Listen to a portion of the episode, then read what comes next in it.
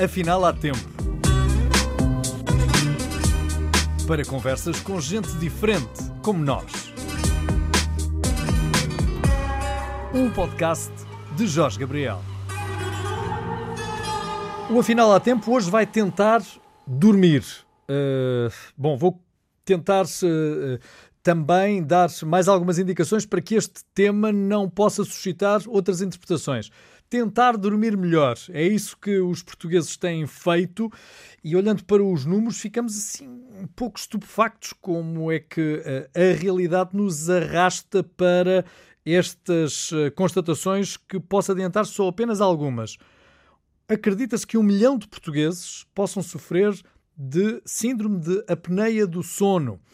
O Dr. João Carlos Vinca é pneumologista, estuda o sono há muito tempo Será possível que andemos a dormir eh, mal e que pouco ou nada, ou nada saibamos sobre como dormir melhor? É, é, eu penso que o, o, sono tem sido um bocadinho relegado para uma segunda, uh, enfim, não, não, é protagonista, digamos assim, na, nas nossas entrevistas clínicas. Eu diria que o sono é um sinal vital, tal como a gente tem que perguntar aos nossos doentes se comem bem, se têm apetite, eh, se não perderam peso, também temos que perguntar obrigatoriamente eh, se dormem bem eh, e se sentem que o sono é reparador. Portanto, é, é, eu acho que começamos por aí. alguma da falta, se calhar, de, atenção por parte dos profissionais de saúde, que muitas vezes não fazem as perguntas-chave. E isto deve fazer parte da rotina, não é? Em qualquer consulta, perguntar se a pessoa dorme bem ou não dorme bem. E, e aquilo que nós constatamos, se perguntarmos, é que um, uma grande fatia da nossa população dorme mesmo muito mal. Julgo que se o fizéssemos, é doutor. uma das doenças. Julgo que se o fizéssemos agora, neste preciso instante, se fôssemos indagar algumas das pessoas que estão na, na nossa área geográfica próxima, se têm dormido bem, uh, as respostas invariavelmente andariam Uh, do, se calhar dormir mais um bocadinho, uh, tenho deitado tarde, uh, não percebo porquê, mas tenho insónias e por aí fora. Uh, porquê é que agora atingimos este nível? Porque estamos com uma vida mais estressada? Eu penso que surgiram com a pandemia, que nós já, já levamos aqui há um ano e meio, ficaram mais óbvias algumas das, das situações quer dizer, há já reconhecida a insónia pandémica, quer dizer, qualquer tipo de, de estressante nos provoca insónia. Quer dizer, se a gente leva os nossos problemas ou os problemas da família para a cama, pensando neles e fixando-se neles, obviamente que o nosso cérebro não desliga, não é? Nós precisamos de relaxar, desligar. E se isso não acontece, acabamos por, por enfim, agravar todos os nossos problemas. E, e, e, isso foi o que se tem visto, quer dizer, esta, eh, este arrastar da pandemia e os problemas que têm afetado, quer os profissionais de saúde que têm trabalhado demais e, portanto, têm tido também perturbações de sono, quer os próprios doentes, quer aqueles que estão mesmo doentes com a doença Covid-19, quer aqueles que têm medo de vir a ter a doença, todos essas, essa população, que é, como se sabe, muito extensa, acabam por sofrer essas consequências eh, de noites mal dormidas que se vão acumulando e que depois acabam por estabelecer, se calhar, um novo, um novo horário e, e, e pecamos logo por aí. Quer dizer, aqueles ditados de deitar cedo e cedo erguer e ter uma, uma, umas regras com, com os horários é, é fundamental, não é? Se nós oscilarmos muito, o nosso relógio biológico fica um bocado baralhado. Mas nós estamos uh, provavelmente a dar um mau exemplo utilizando aquilo que tem sido provocador também de noites mal dormidas, que é a tecnologia. A tecnologia tem uh, permitido, por exemplo, que nós façamos esta entrevista com muitos quilómetros de distância um do outro, mas também tem permitido simultaneamente que nós, com estas distâncias geográficas a que nos encontramos, possamos estar a falar com os nossos amigos até altas horas da noite. Exatamente. E isso tem acontecido cada vez mais webinars de, de pessoas que estão, enfim, alguns na Ásia, outros que estão nos Estados Unidos, certamente que com horários completamente desfasados, e isso de facto é, é uma das razões para começámos a interferir com os nossos ritmos circadianos, não é? Todos nós temos mais ou menos geneticamente determinado uh, o nosso perfil. Quer dizer, nós sabemos hoje em dia que há pessoas que nós chamamos uh, os mochos, que gostam de trabalhar à noite, que estão mais, uh, portanto, o seu relógio biológico, os seus genes que, que determinam esta, esta, estes horários estão mais regulados para o tempo mais noturno, enquanto que há outras pessoas que são as cotovias, e que estão mais adaptados a trabalhar mais cedo e, e à noite, pronto, irem para a cama mais cedo. E nós temos que respeitar estas, estas tendências, porque isto é geneticamente determinado. Se nós entramos em conflito com estas tendências, obviamente depois vão, vão surgir uh, perturbações, não é? E é por isso que alguns países respeitam, digamos, esta, uh, estes cronótipos, que é assim que se chamam, estes, este tipo de eh, programação uh, sobre o ritmo biológico, o ritmo do, do, sono. Há pessoas que funcionam melhor de manhã, outras funcionam melhor à noite, isso uh, é programado. E depois, claro que há trabalhos que desregulam então isso tudo, não é? Sabemos hoje em dia que quem trabalha por turnos acaba por ter certamente depois as consequências, uh, que é desregular completamente o início do sono, e isso é, é, é, tem consequências biológicas, quer dizer, nós sabemos que quem dorme mal e dorme pouco e tem estes ritmos uh, alterados, por exemplo, tem mais tendência para ter depressão, uh, tem mais tendência para ter obesidade, uh, tem mais tendência para ter infecções, porque o sono tem este papel, digamos, biológico fundamental de, de, de equilíbrio do nosso organismo, digamos. É durante o sono que se processam determinados digamos, ah, sessões biológicas que são fundamentais para nós recuperarmos de um dia, não é? Por exemplo, há quem fale muito da questão do Alzheimer. O Alzheimer e a demência eh, é muitas vezes porque há acumulação, digamos, de lixo no cérebro, eh, por exemplo, amiloide, que são substâncias que se vão acumulando e que normalmente são limpas com o sono. Quer dizer, todos essa, essa, esses produtos eh, que, que, se vão acumulando, se nós não deixarmos eh, que haja tempo suficiente para haver uma boa limpeza, uma boa lavagem, eles vão se acumulando e podem surgir eh, consequências sérias, que, que são, por exemplo, as demências e o Alzheimer. Isso já está bem estabelecido. O mercado de trabalho provavelmente não está preparado para aceitar como desculpa um trabalhador chegar ao seu posto de trabalho e dizer olha, eu sou mocho, não posso entrar às nove, tenho que entrar às dez ou às onze, porque com certeza que a entidade patronal não o vai entender, não é?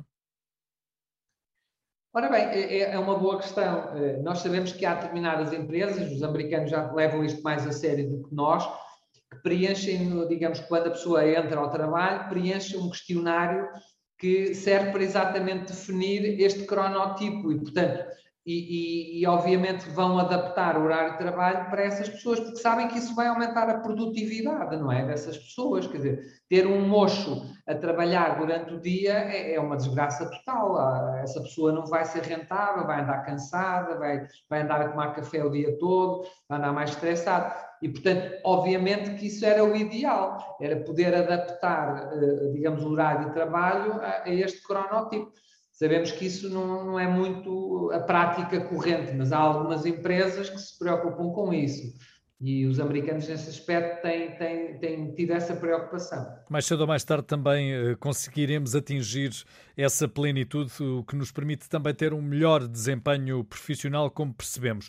Uh, Tem-se também como senso comum que dormir 8 horas serve para toda a gente recuperar o seu, o seu sono isso será verdade, mas não é para todos, não é? Tal e qual, Jorge. É, é de facto a média, digamos, a, o tempo do, do, sono que nós precisamos é, é, está distribuído com uma curva de Gauss, em que há ali no meio uma, uma elevação, são as tais 8 horas, onde a maioria de nós eh, encalha, mas depois há outros que com 7, ou com 6, ou com 5, eh, poderá ser suficiente, e outros que um bocadinho mais, de 8 e meia a 9 horas quando as pessoas me perguntam, oh, mas ó oh, doutor, quantas horas é que eu devo dormir? Aquilo que eu lhes respondo é, é sempre, olha, quantas horas é que precisa dormir quando, quando está de férias? Normalmente essa é a melhor, é a melhor altura, porque nós não estamos com os despertadores a tocar, ou pelo menos não, não precisamos tanto deles. Portanto, se nessa fase das férias em que a pessoa está relaxada, não tem essa, esses constrangimentos, diz que precisa de 8 horas, ou que dorme habitualmente 8 horas, deve ser essa quantidade de horas que, que, que, deve dormir no seu dia a dia. Porque há muita gente que acha, ah, não, mas isso, isso só, só consigo dormir ao fim de semana. Durante a semana durmo 7 ou durmo 6, depois compenso tudo ao fim de semana. Ora bem, isso é o maior erro. Essa dívida de sono que nós vamos acumulando ao longo da semana, nunca a iremos recuperar.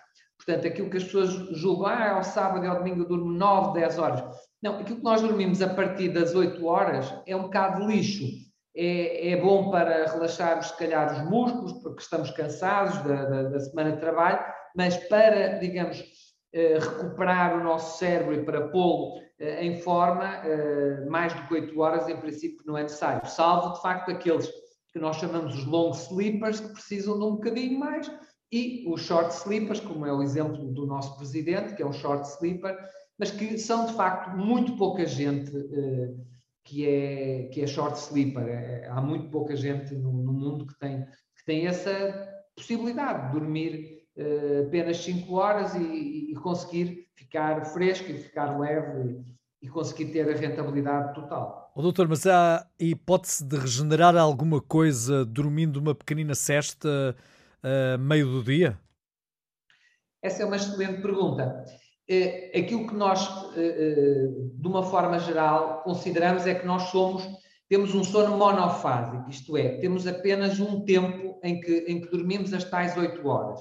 E depois há aquelas pessoas mais uh, do sul da Europa e nossos hermanos têm um sono monofásico, que é, tem uma parte da noite, depois tem uma parte da sexta. A sexta é fisiológica, portanto, dormir depois da hora do almoço, depois das duas da tarde, há ali de facto um pico de sonolência que é normal. Dormir aí 30 minutos, 20 minutos é, quem pode, é, é, é, é benéfico e deve ser, se puderem, deve ser utilizado. Agora, se nós uh, roubamos o tempo total da noite e vamos dormir uma cesta de uma ou duas horas, aí estamos, se calhar, a, a, a não ser, não fazermos bem, porque vamos perder um bocado do, do, sono que é o mais rentável, que é o sono noturno, e, e, portanto, muitas vezes eh, ficamos com pouco sono. As pessoas que se dormem muito durante o dia, depois à noite não têm muito sono.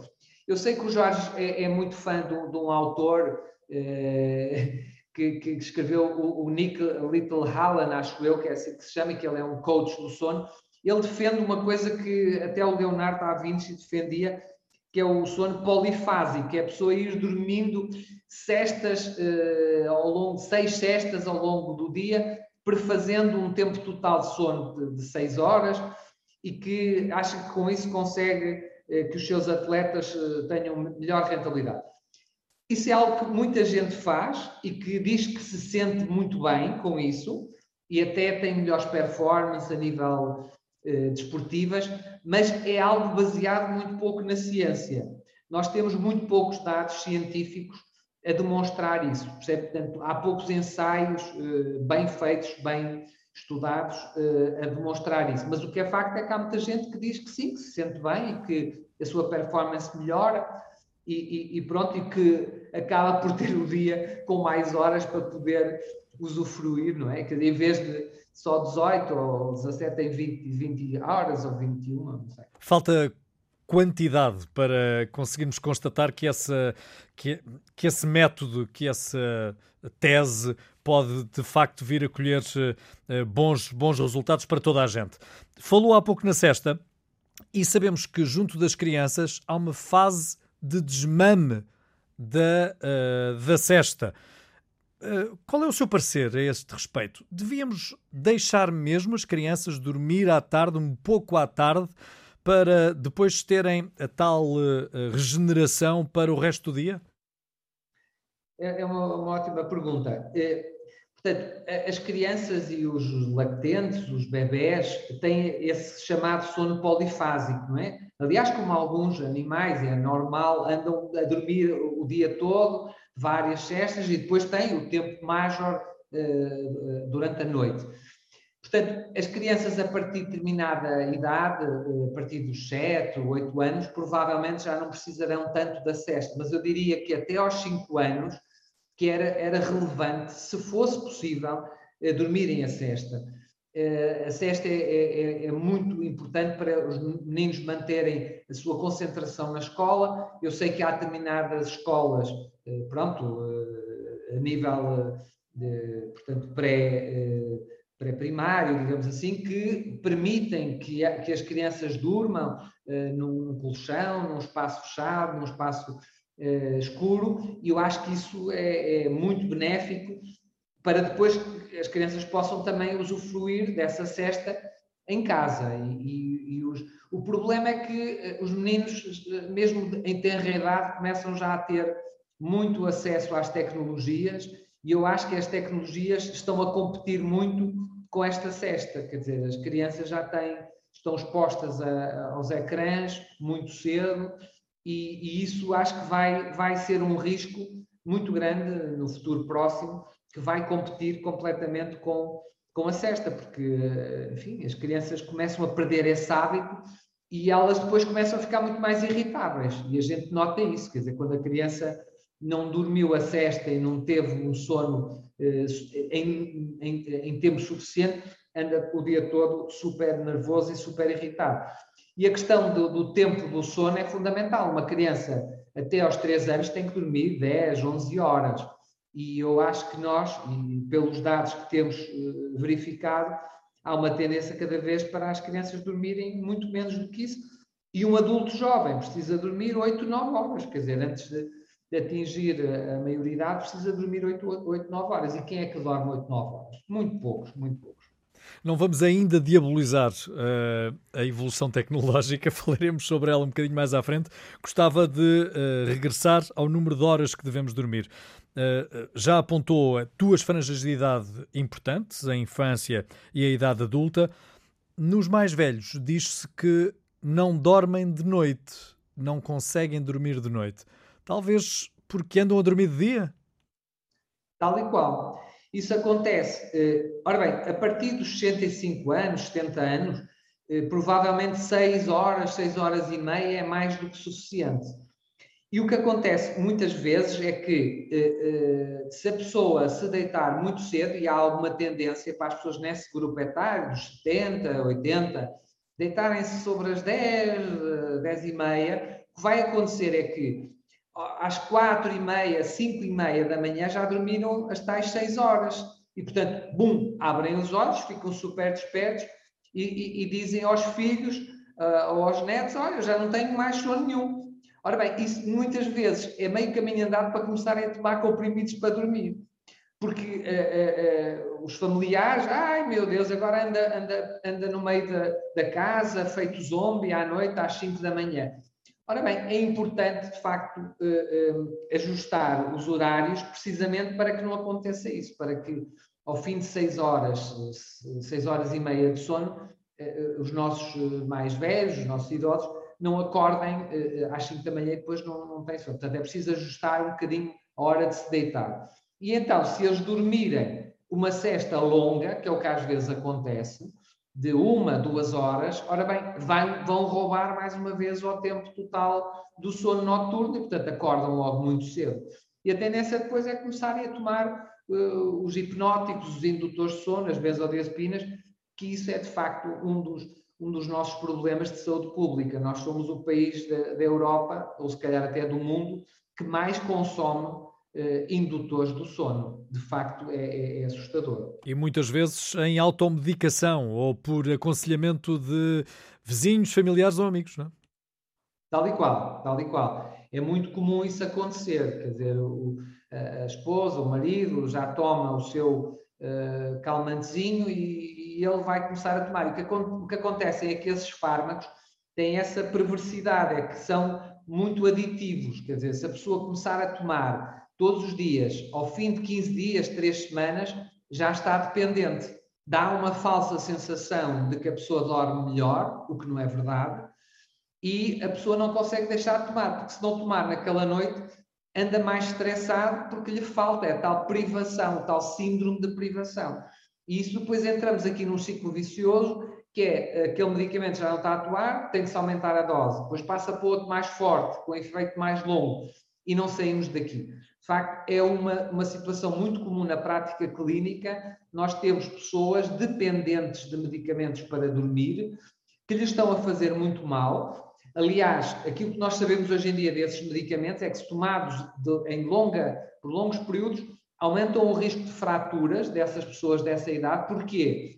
Que a pessoa acorda à meia da noite, 4, 5 da manhã, para ir ao quarto de banho e tropeça, ainda está sob o efeito do medicamento, porque esses são indutores do sono, mas também são relaxantes musculares, e a pessoa não está com os reflexos tão vivos, tropeça no tapete, cai e tem uma fratura do colo de fémur. E isso é de facto uma coisa dramática, não é? E sabemos de mais acidentes. Por exemplo, os acidentes automóveis eh, de automóvel também estão uh, no rol dos acidentes que muitas vezes são provocados por sonolência, mas há também acidentes de trabalho para quem tenha trabalhos mecânicos, uh, por exemplo, quem, tenha, quem esteja em uh, trabalhos em linha, não é? E que também por sonolência acabe por ter graves lesões. Nesses casos, nos casos de, por exemplo, condutores de longo curso, no caso de trabalhadores fabris, uh, não é mesmo recomendável que haja uh, alguém da parte das entidades uh, patronais que esteja atento, esteja desperto, no caso, para as respectivas funções? Sem dúvida, Jorge, é, é, é uma ótima observação. há, por exemplo, legislação no nosso, nos nossos irmãos brasileiros, no estado de São Paulo, por exemplo, qualquer taxista, qualquer motorista de pesados, antes de começar a sua atividade, é obrigado, eh, por defeito, a fazer um registro poligráfico do sono, a fazer um estudo do sono, exatamente para despistar, eh, por exemplo, a apneia do sono, que o Jorge falou no início do programa, mas para despistar outras patologias, e, e que são muitas vezes responsáveis por acidentes de viação. Se nós diagnosticarmos precocemente esse, essa patologia, vamos reduzir os riscos. Sabemos que vamos reduzir os riscos de acidentes de trabalho, eh, de acidentes de viação, etc, etc, etc. Portanto, é fundamental haver essa proatividade. Eu sei que algumas empresas se preocupam mais. Por exemplo, eu diria que, eh, que era fundamental motoristas de materiais perigosos, todos eles deveriam fazer esse, esse, rastreio, porque é de facto uma das profissões de maior, de maior risco, tal como, por exemplo, os, uh, os uh, maquinistas, não é?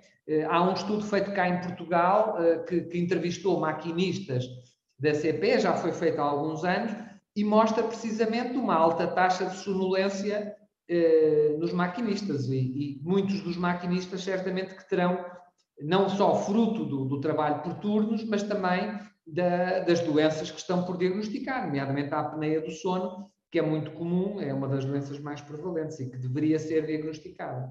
O que vamos fazer para que os portugueses, uh, e alguns vão estranhar esta minha pergunta, percam peso para dormirem melhor? Ora bem, é, é, uma ótima questão porque está interligada, não é? Eh, nós sabemos que quem dorme pouco e quem dorme mal, a tendência é aumentar de peso. Sabemos hoje em dia que eh, as hormonas que estão ligadas à saciedade eh, são, diminuem a, a quantidade quando se dorme pouco. E, portanto, quem dorme pouco e quem dorme mal tende a comer mais e, portanto, tende a engordar. Portanto, hoje em dia, a, a, a, epidemia da obesidade, que é outra das epidemias que nós uh, enfrentamos, não só infantil, mas também dos adultos, uh, pensa-se que está muito ligada também à, à, à, privação do sono que toda a gente uh, que toda a gente é submetida. Portanto, melhorar a qualidade do sono, melhorar a quantidade do sono, vai melhorar também a questão do, do peso e vai ajudar as pessoas a reduzirem o risco da obesidade. Até porque sabemos eh, até de uh, algumas eh, quesílias familiares porque uma das partes uh, ressona mais do que a outra e não deixa também a outra dormir. Não é apenas e só a apneia do sono que está a prejudicar o próprio, mas também o quanto se pode prejudicar uh, o vizinho ou a vizinha do lado porque não tem a oportunidade de dormir conforme desejava e conforme o seu corpo pede.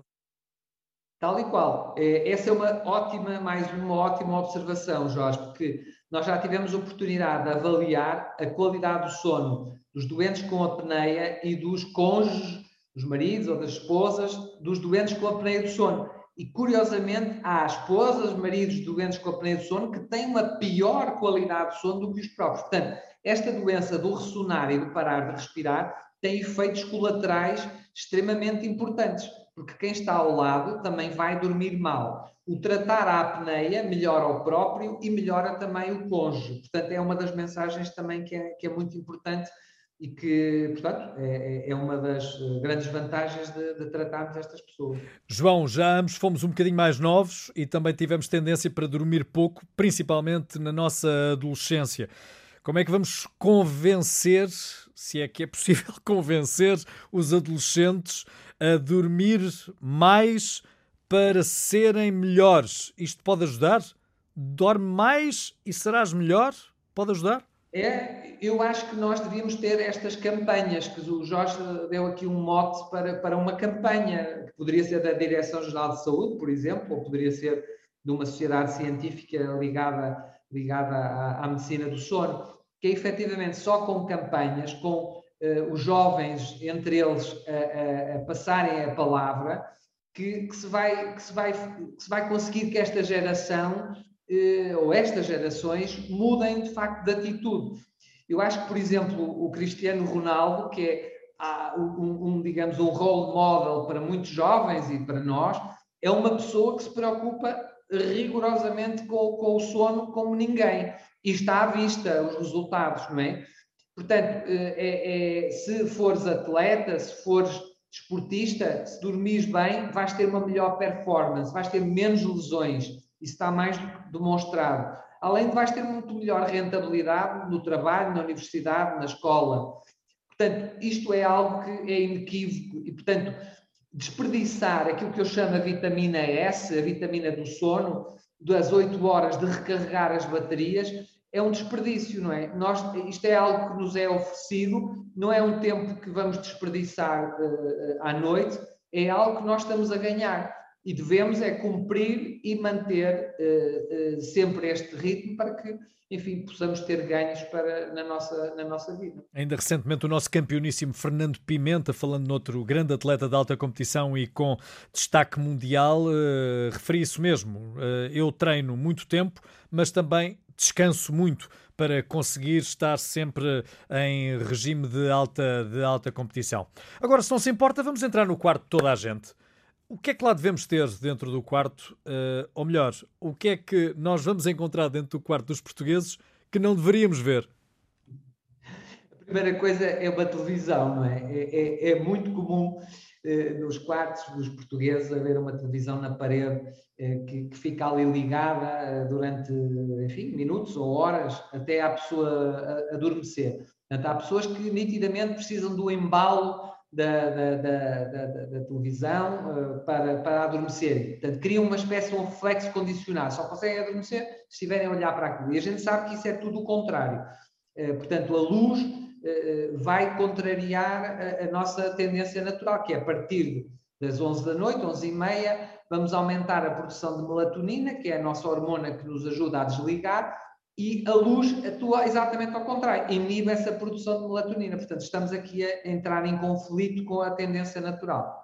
Quem diz a televisão também diz o despertador, que é muitas vezes também uma fonte de luz fluorescente que está ali na mesinha de cabeceira e que, quando as pessoas com insónia acordam, a primeira coisa que vão fazer é espreitar para o relógio e ver, é, passam só três horas, meu Deus, como é que eu vou agora fazer para continuar a dormir?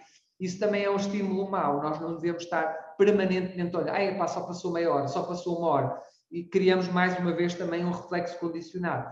Aquilo que é importante que o nosso quarto tenha é as melhores condições de insonorização e de, de, temperatura o mais estável possível, 20 graus, não esteja muito quente nem muito frio. Se nós tivermos frio, vamos ter, ter dificuldade em adormecer. Com o calor, eu falo por mim, tem muita dificuldade em, em dormir. Portanto, um quarto temperado é o ideal. Bem escuro, bem sonorizado, enfim, serão as condições uh, ideais para nós termos termos um, uma boa qualidade de sono. Oh, João, não sei se foi de propósito. E o que é que fazemos a isto? O que é que fazemos ao telemóvel? Pois é, pois é. Essa é uma das coisas que há muita gente que, que põe ao lado da, da, almofada, não é? E, e isso é algo de, de, assustador.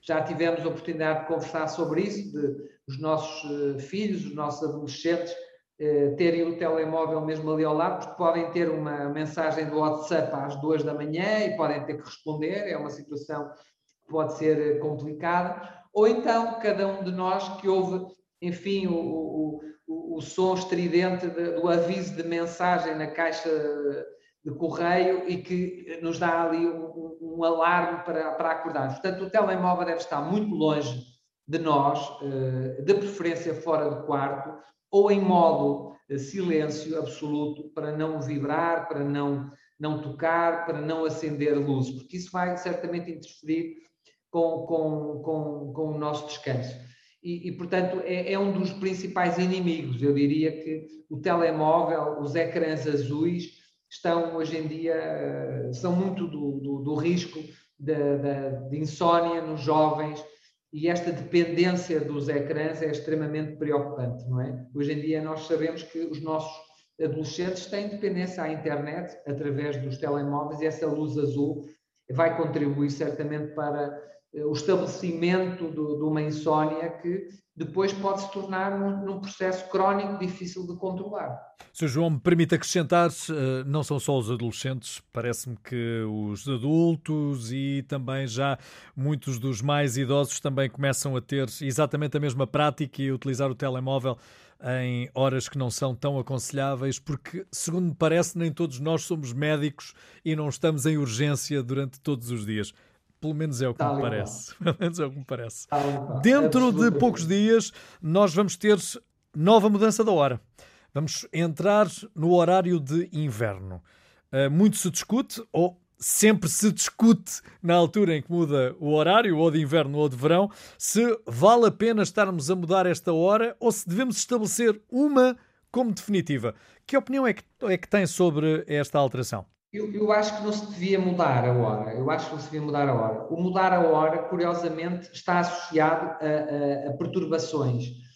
Uh, não só, uh, enfim, aquelas distrações típicas, não é? Do doente que tinha a consulta às nove e com a mudança da hora faltou, não é? Porque não se lembrou de mudar. Hoje em dia não há muitas desculpas, porque os telemóveis mudam automaticamente todos os dispositivos mudam. Mas pronto, houve, houve, eh, certamente muita gente que não, não recorreu a, essas mudanças e, e, e, há essas interferências.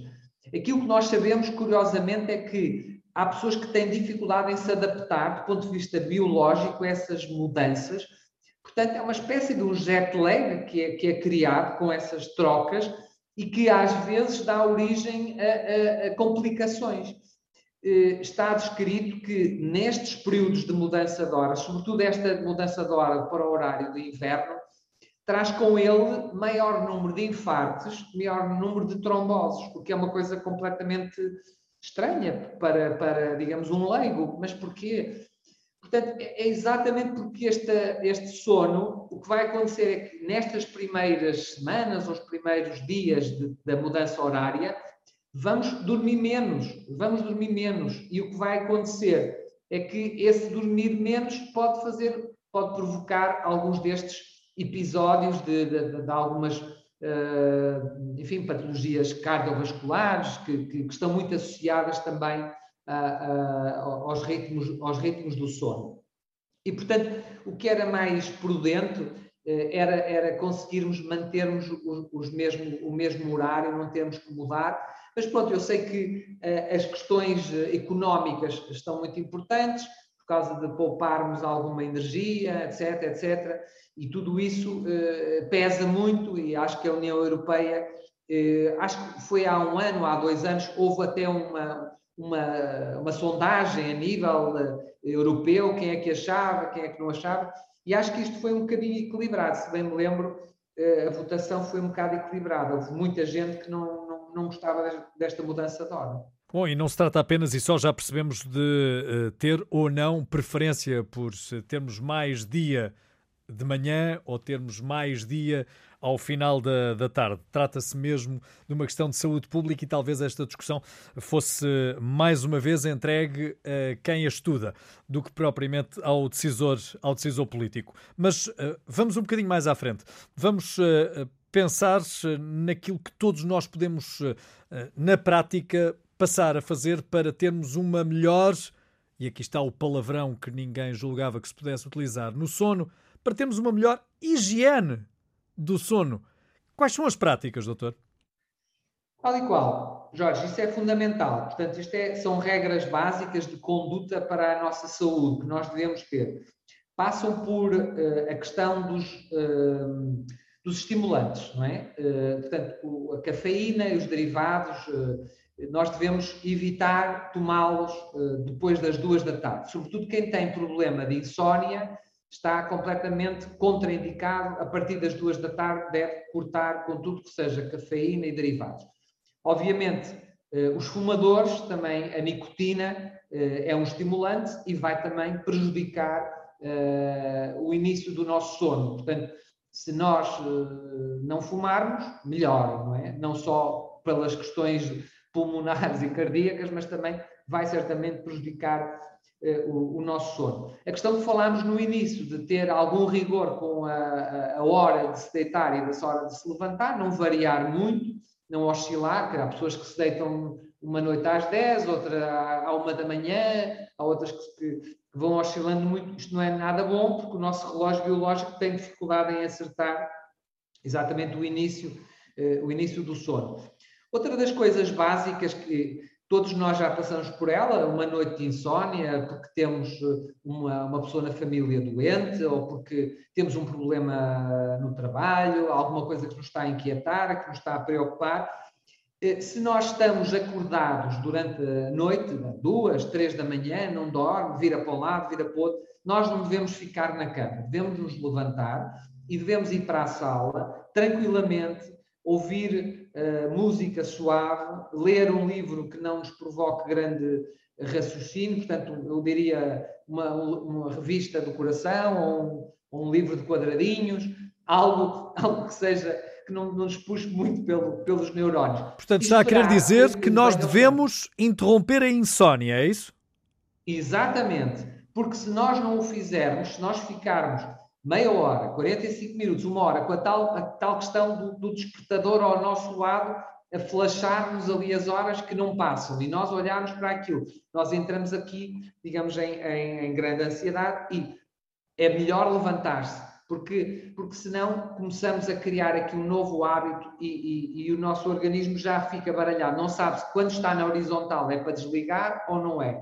E, portanto, é importante que a gente dê esse sinal ao cérebro e diga assim, ok, eu estou acordado, estou aqui com os meus neurónios ativos, vou, mas é para a sala, vou-me sentar, vou estar tranquilo, à espera que me venha o sono outra vez. Portanto, isto são a, a regras básicas, não é fácil de, de, de, aplicar, mas o que não se deve fazer é levantar-se às duas da manhã ou às três e ir, enfim, como eu já ouvi muitas pessoas, passar a ferro ou ir ver televisão, nada disso.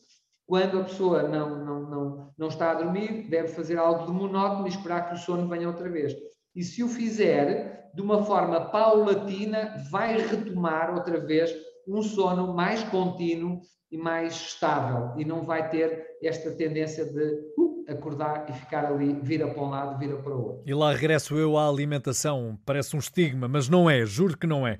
Uh, devemos comer menos para dormirmos melhor à noite? Essa é uma ótima questão. Aquilo que, de uma forma geral, se diz é que nós temos que esperar pelo menos duas, três horas, não ir com o estômago muito cheio. Se formos com o estômago muito cheio para a cama, vai ser mais difícil uh, uh, nós entrarmos em sono. E depois nós sabemos que há determinados alimentos que são, digamos, facilitadores do sono. Eu diria que não há alimentos indutores do sono, mas há alimentos que são facilitadores. E há aqueles que não são facilitadores do sono. Por exemplo, se nós comermos eh, carnes vermelhas eh, à noite, vamos dormir pior. Eh, se nós tendermos a comer mais peixe, vamos dormir melhor. Por exemplo, sabemos hoje em dia que, portanto, aqueles peixes dito salmão, atum, é, é, são, são mais ricos em determinados nutrientes que são facilitadores do sono. Por exemplo, a nós, por exemplo, o queijo, portanto, alimentos ricos em triptofano, por exemplo, são transformados na tal melatonina, que é a hormona do sono. Se nós, por exemplo, isso é que as nossas mães sempre nos diziam: ah, para ir dormir melhor, um, um copinho de leite morno antes de dormir.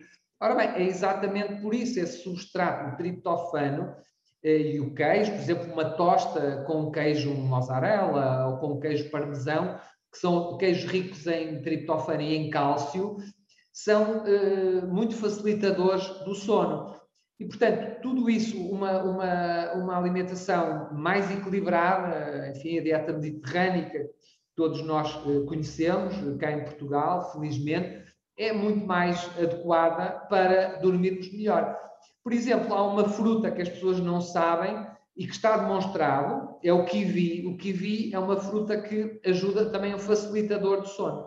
Portanto, há um estudo que mostra que quem come dois kiwis ao jantar eh, dorme melhor. E é exatamente por isso, pela riqueza eh, de alguns dos eh, nutrientes que vão transformar-se nas hormonas do sono e que são facilitadoras. Portanto, se nós tomarmos uma, tomarmos uma, uma alimentação rica nestes nutrientes, que normalmente são também coisas muito saudáveis, nós vamos certamente facilitar o nosso sono e não devemos eh, comer, eh, digamos, aqueles eh, nutrientes com altos níveis glicémicos, porque isso também não vai, não vai ajudar. Portanto, os hidratos com menos capacidade glicémica são mais facilmente digeríveis e, portanto, e vão ajudar, juntamente com, enfim, eh, carnes brancas e, e, o peixe, que é, que é o ideal para, para a noite. João, há muitos daqueles que nos ouvem que com certeza têm dificuldades urinárias e sabemos que são muitas vezes eh, causadoras estas dificuldades de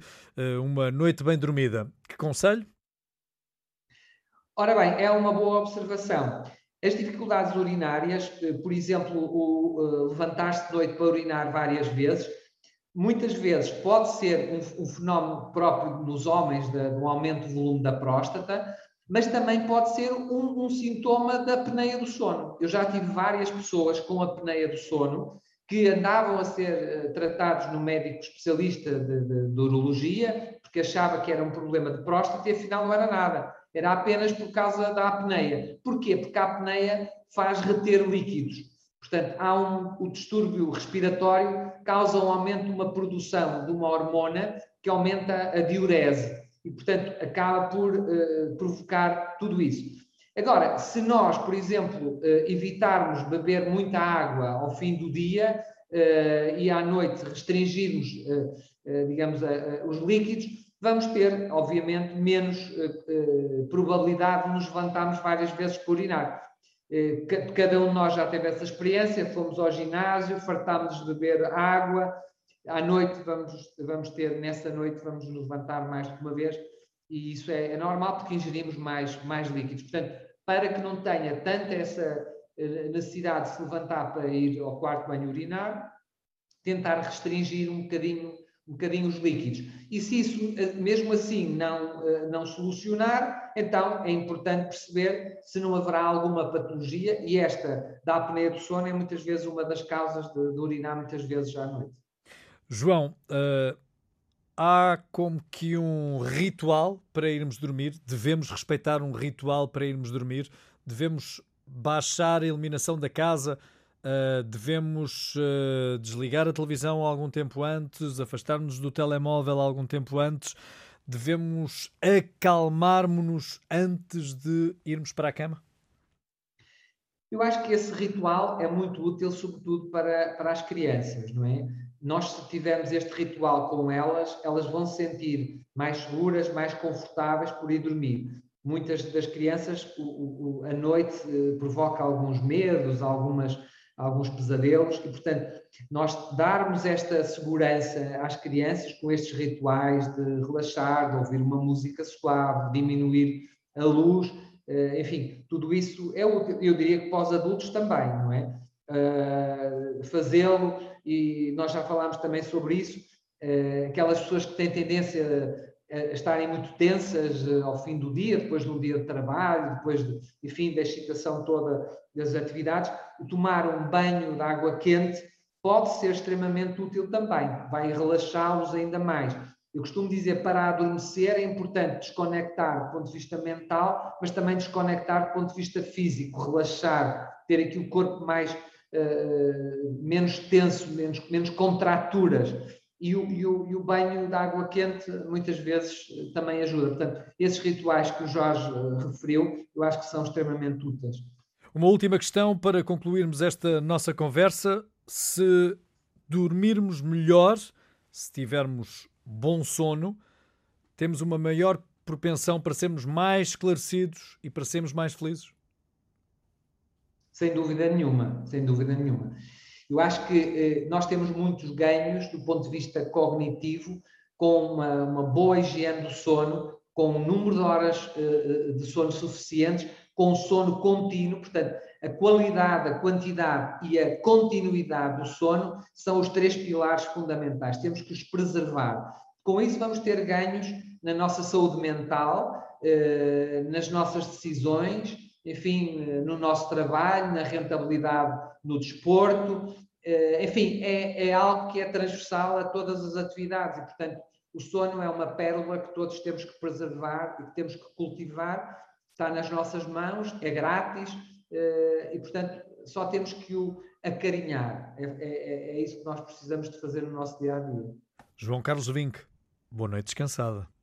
muito obrigado, Jorge. Obrigado, João. Muito obrigado. Grande abraço. A entrevista na íntegra estará disponível no Spotify e no canal de YouTube Jorge Gabriel Oficial.